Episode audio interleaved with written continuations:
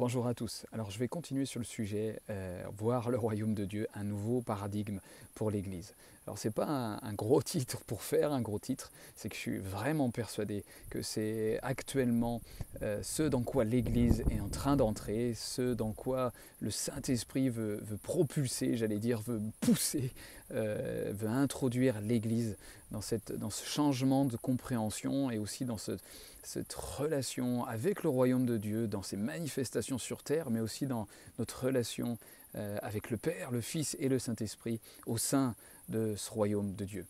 Euh, donc on va continuer dans le chapitre 3 euh, de l'évangile de Jean à partir du verset 5 au verset 13. Je vous encourage vraiment fortement à, m'accompagner et puis à, laisser le Saint-Esprit euh, nous renouveler, éclairer les, yeux de notre cœur pour rentrer peut-être plus en profondeur ou avec une perspective différente concernant les paroles de Jésus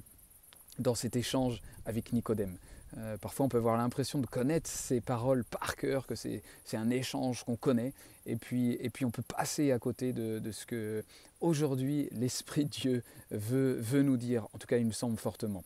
Donc on y va, je prends Jean au chapitre 3 du verset 5 au verset 13.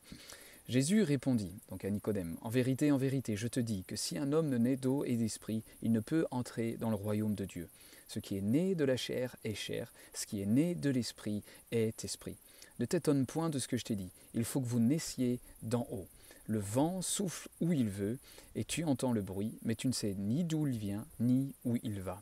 Il en est de même de tout homme qui est né de l'esprit.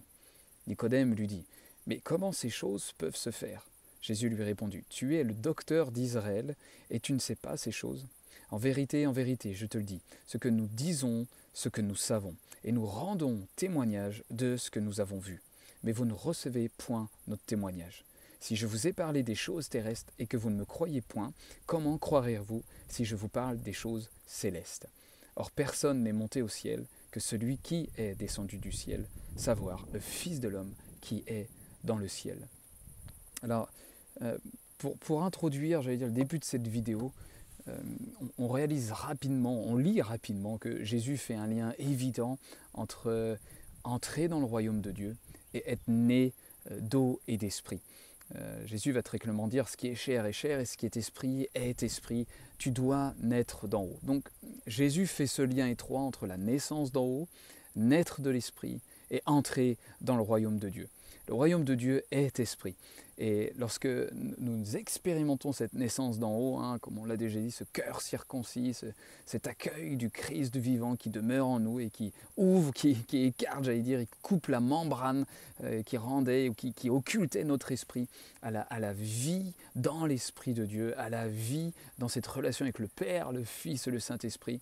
euh, eh bien nous entrons, nous sommes absorbés, nous avons accès dans le royaume de Dieu qui est esprit. Notre esprit peut être maintenant en interaction, à voir, à entendre, à toucher, à goûter euh, ce que le royaume de Dieu est pour nous, c'est-à-dire entrer dans le royaume de Dieu. Donc c'est tellement important déjà de, de comprendre ce premier passage, le début, pour ensuite lire avec peut-être une perspective différente ce que Jésus continue de dire. Parce que ensuite il enchaîne avec l'aspect du vent qui souffle là où il veut. Alors le vent, là en grec c'est pneuma, donc peut être traduit aussi l'esprit. Ça, ça pourrait être l'esprit ou ce qui est esprit souffle là où il veut.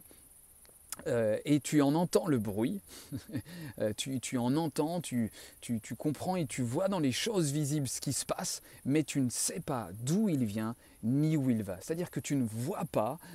ce qui dans l'esprit est en train de se passer. Euh, le mouvement, l'être et la vie, tu ne le vois pas dans l'esprit, d'où ça vient, ni, ni où ça va. Donc Jésus, d'une certaine manière, continue ce contraste entre le fait d'entendre, tu en entends le bruit, c'est-à-dire que tu saisis les choses qui se passent dans le monde visible, dans l'aspect terrestre, mais tu ne vois pas ce qui se passe dans l'esprit, d'où ça vient et où ça va. Et le verset euh, suivant, je crois que Jésus euh, insiste ou, prononce ce, ce changement, ce contraste, pardon, avec le fait qu'il dit que nous, Alors, il me semble que Jésus est en train d'assumer cette, identité, cette identité trinitaire, le Père, le Fils et l'Esprit qui rendent témoignage de nous parlons de ce que nous savons. Nous savons, là en grec, c'est eido. Eido en grec a, le sens aussi de voir. Ça dépend euh, comment le verbe est conjugué. Euh, est conjugué. Donc, on pourrait presque, sans pousser trop loin, de dire que Jésus est en train de dire que nous parlons de ce que nous voyons, de ce que nous connaissons. Et ensuite, le texte est encore plus clair et nous rendons témoignage, nous sommes des témoins de ce que nous avons vu. Et Jésus va continuer en disant, mais si tu ne me crois pas quand je te parle des choses terrestres, comment me croirais-tu si je te parle des choses célestes? Et puis ensuite, euh, quand on lit euh, la suite du passage, il va indiquer que lui-même, le Fils de l'homme qui est dans le ciel ou qui est dans les cieux et qui conclut ce passage, cet échange avec Nicodème. Euh, donc c'est pour moi une telle mise en lumière, une euh, un tel poids de révélation, d'éclairage que Jésus nous apporte sur le fait que entendre ne suffit plus quand on parle et quand on interagit, quand on introduit les choses du céleste. Lorsque nous entrons en communion, lorsque nous apprenons à interagir, à exercer notre identité, euh, qui nous sommes dans les choses du céleste, entendre ne suffit plus. Euh, Jésus va le dire que lui-même euh, rend témoignage, est un témoin, est un témoin de ce qu'il a vu, ou en tout cas il assume cette pluralité hein, de l'identité trinitaire. Euh, nous parlons de ce que nous connaissons, ou même de ce que nous voyons, et nous rendons témoignage de ce que nous avons vu. Et peut-être, même certainement, en tout cas de mon opinion, l'Église aujourd'hui euh, est encore comme ce Nicodème qui est empêtré, j'allais dire, dans les choses du terrestre et euh, avec succès parfois et échec le plus souvent, et je m'inclus dans, dans, cette dynamique, euh, va, essayer de, de, rentrer dans l'action et les œuvres du Père et même sa relation avec le Père, le Fils et le Saint-Esprit, mais toujours dans cette réalité terrestre, toujours selon les choses du terrestre. Alors que Jésus, clairement, pour moi, donne un teaser presque à, Nicodème, en lui faisant comprendre, mais si déjà les choses terrestres, tu ne comprends pas, parce que tu ne fais que d'entendre les choses, tu vois ce qui se passe avec les, les œuvres, les miracles, les guérisons, les délivrances, mais tu ne fais que d'entendre le bruit, mais tu ne vois pas ce qui se passe dans l'esprit, tu ne vois pas ce qui se passe dans le royaume de Dieu, où moi je suis, le Fils de l'homme qui est dans les cieux, et qui interagit, et qui manifeste en harmonie avec le Père et l'Esprit cette manifestation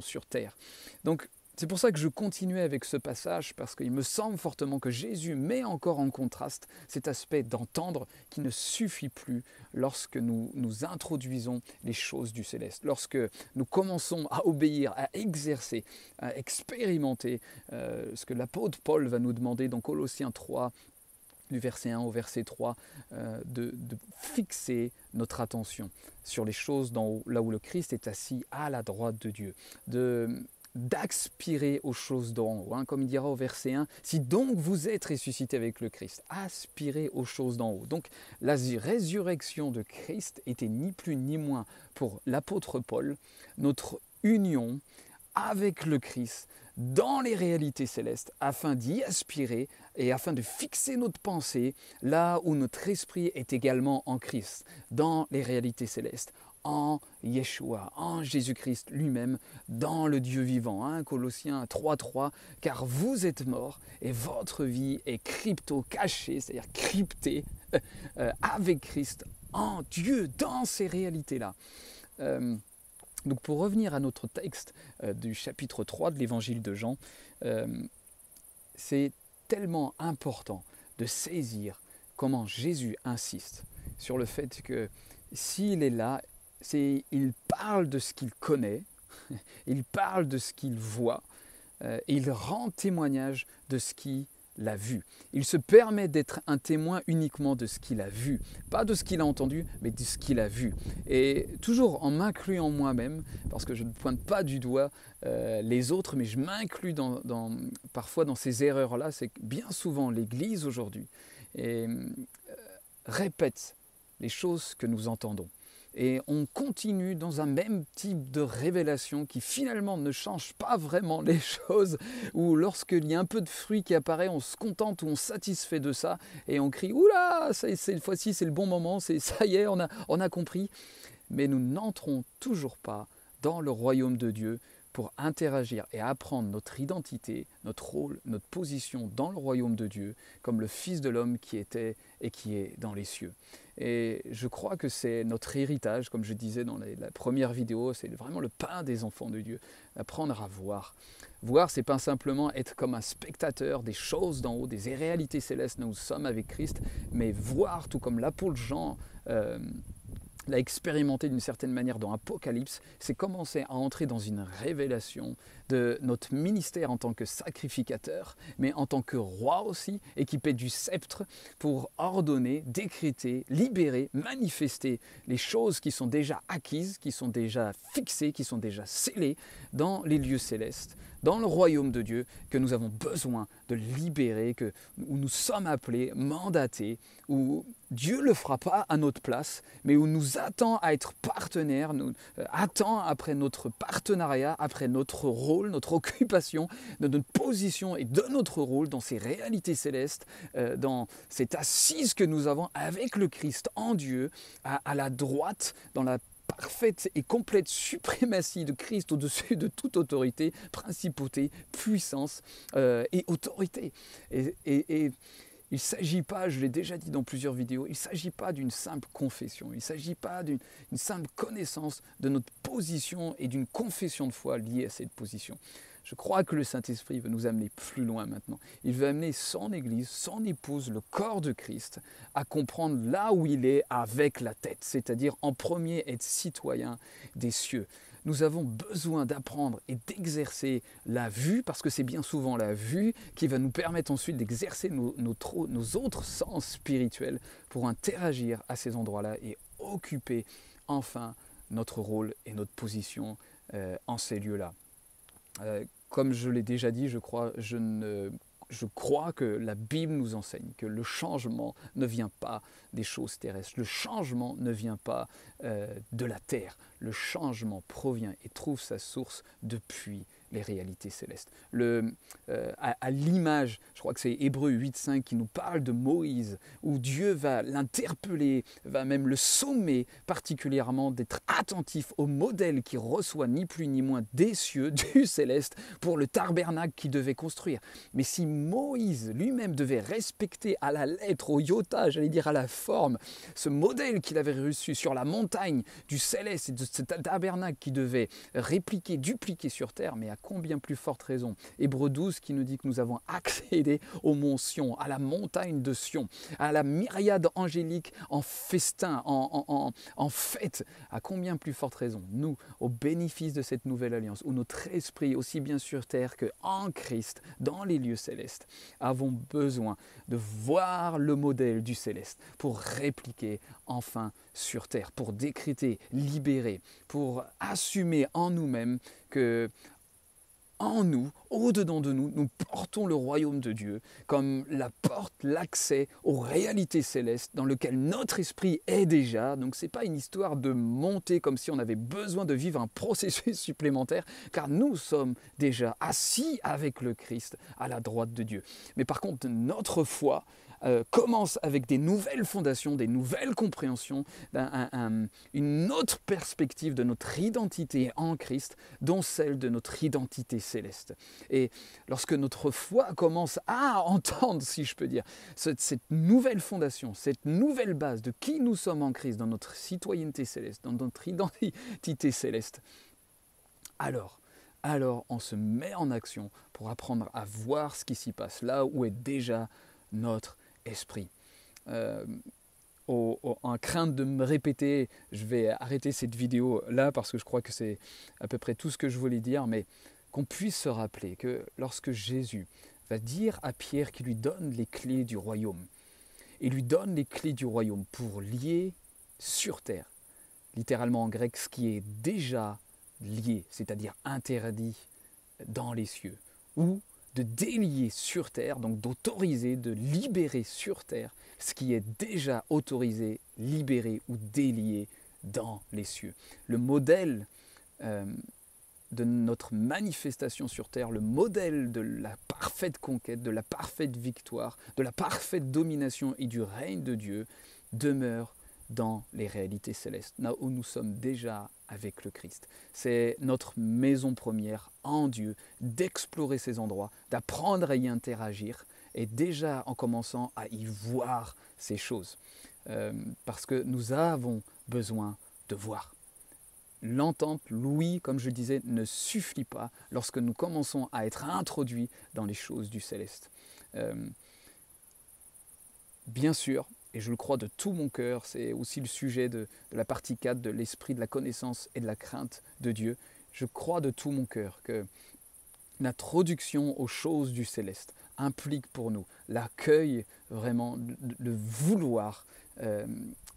que l'esprit de la connaissance et de la crainte de Dieu nous, nous, nous, nous permette de maturer et de grandir dans la redevabilité, la responsabilité, le sérieux, la compréhension de ce qui peut être lié à notre imagination, j'allais dire originale, fantaisique, qui, qui n'est pas inspirée de l'Esprit de Dieu, parce que ça en fait partie, on a besoin de le savoir, ça fait partie des erreurs qu'on peut vivre, c'est normal, on a besoin d'exercer ça, et on a besoin d'exercer ce discernement, afin par contre de garder et d'entrer de plus en plus dans ce que l'Esprit Dieu nous permet d'illuminer les yeux de notre cœur, les yeux de notre imagination, afin d'entrer afin de,